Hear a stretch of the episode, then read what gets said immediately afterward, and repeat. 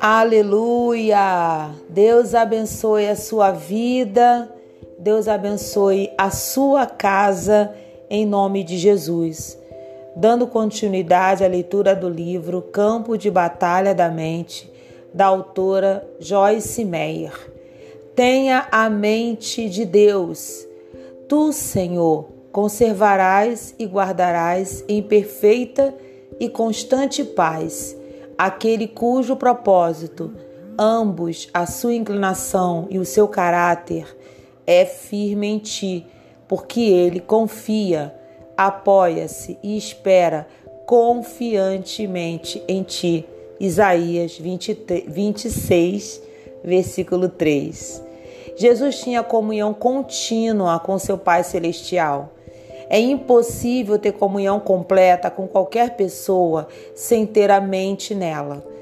Se meu marido e eu estamos no carro juntos e ele está conversando comigo, mas eu tenho a minha mente em alguma outra coisa, na verdade não estamos tendo comunhão, porque não estou lhe dando minha inteira atenção. Portanto, creio que podemos dizer com segurança que os pensamentos de uma pessoa que funciona na mente de Cristo estariam em Deus e em toda a sua obra poderosa. Medite em Deus e nas suas obras. Como de banha e gordura, farta-se a minha alma, e com júbilo nos lábios a minha boca te louva. No meu leito, quando de ti me recordo, e em ti medito durante a vigília da noite. Salmo 63, de 5 a 6. Considero também nas tuas obras todas e cogito dos teus prodígios. Salmo 77, 12.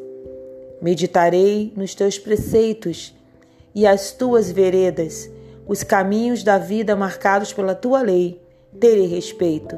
Salmo 119, 15. Lembro-me dos dias de outrora, penso em todos os teus jeitos e considero nas obras das suas mãos. Salmos 143, versículo 5. O salmista Davi falava frequentemente sobre meditar em Deus, sua bondade e suas obras e caminhos.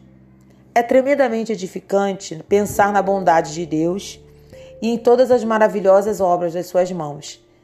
Gosto muito de assistir a programas de televisão sobre a natureza, os animais, a vida nos oceanos, etc porque eles retratam a tremenda grandeza de Deus, sua infinita criatividade e como ele está mantendo todas as coisas pela força do seu poder. Hebreus 1:3. Meditar em Deus e nos seus caminhos e obras terá de se tornar uma parte regular dos seus pensamentos, se você quer experimentar a vitória. Uma das minhas passagens bíblicas favoritas é o Salmo 17:15 no qual o salmista diz ao Senhor: Eu, porém, na justiça contemplarei a tua face. Quando acordar, eu me satisfarei com a tua semelhança e tendo doce comunhão contigo. Tive muitos dias infelizes, porque começava pensando sobre todas as coisas erradas no instante que acordava toda manhã. Posso dizer com certeza que tenho estado completamente satisfeita desde que o Espírito Santo está, desde que o Espírito Santo está me ajudando a funcionar na mente de Cristo, a mente do Espírito que está em mim. Ter comunhão com Deus cedo de manhã é uma forma segura de começar a desfrutar a vida. Tenha comunhão com Deus. Se eu não for o consolador, conselheiro, ajudador, advogado, intercessor, fortalecedor e companheiro, não virá para vós outros, em íntima comunhão convosco. Se, porém, eu for, eu vou-lhe enviarei, para estar em íntima comunhão convosco. João 16, 7. Essas palavras foram ditas por Jesus pouco antes da sua partida para o céu, onde ele está sentado à mão direita do Pai, na glória. É óbvio, a partir dessa passagem, que a vontade de Deus é que estejamos em comunhão íntima com Ele.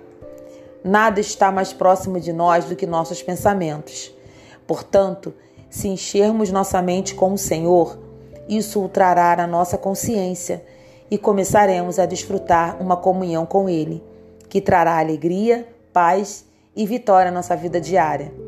Ele está sempre conosco, como prometeu que estaria. Mateus 28, 20, Hebreus 13, 5.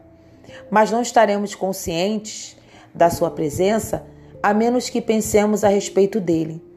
Posso estar em um cômodo com alguém, e se tiver na minha mente uma porção de outras coisas, posso ir embora sem mesmo me dar conta de que uma pessoa estava lá. E dessa forma, é dessa forma que acontece com nossos privilégios de comunhão com o Senhor. Ele está sempre conosco, mas precisamos pensar nele para estarmos conscientes da sua presença.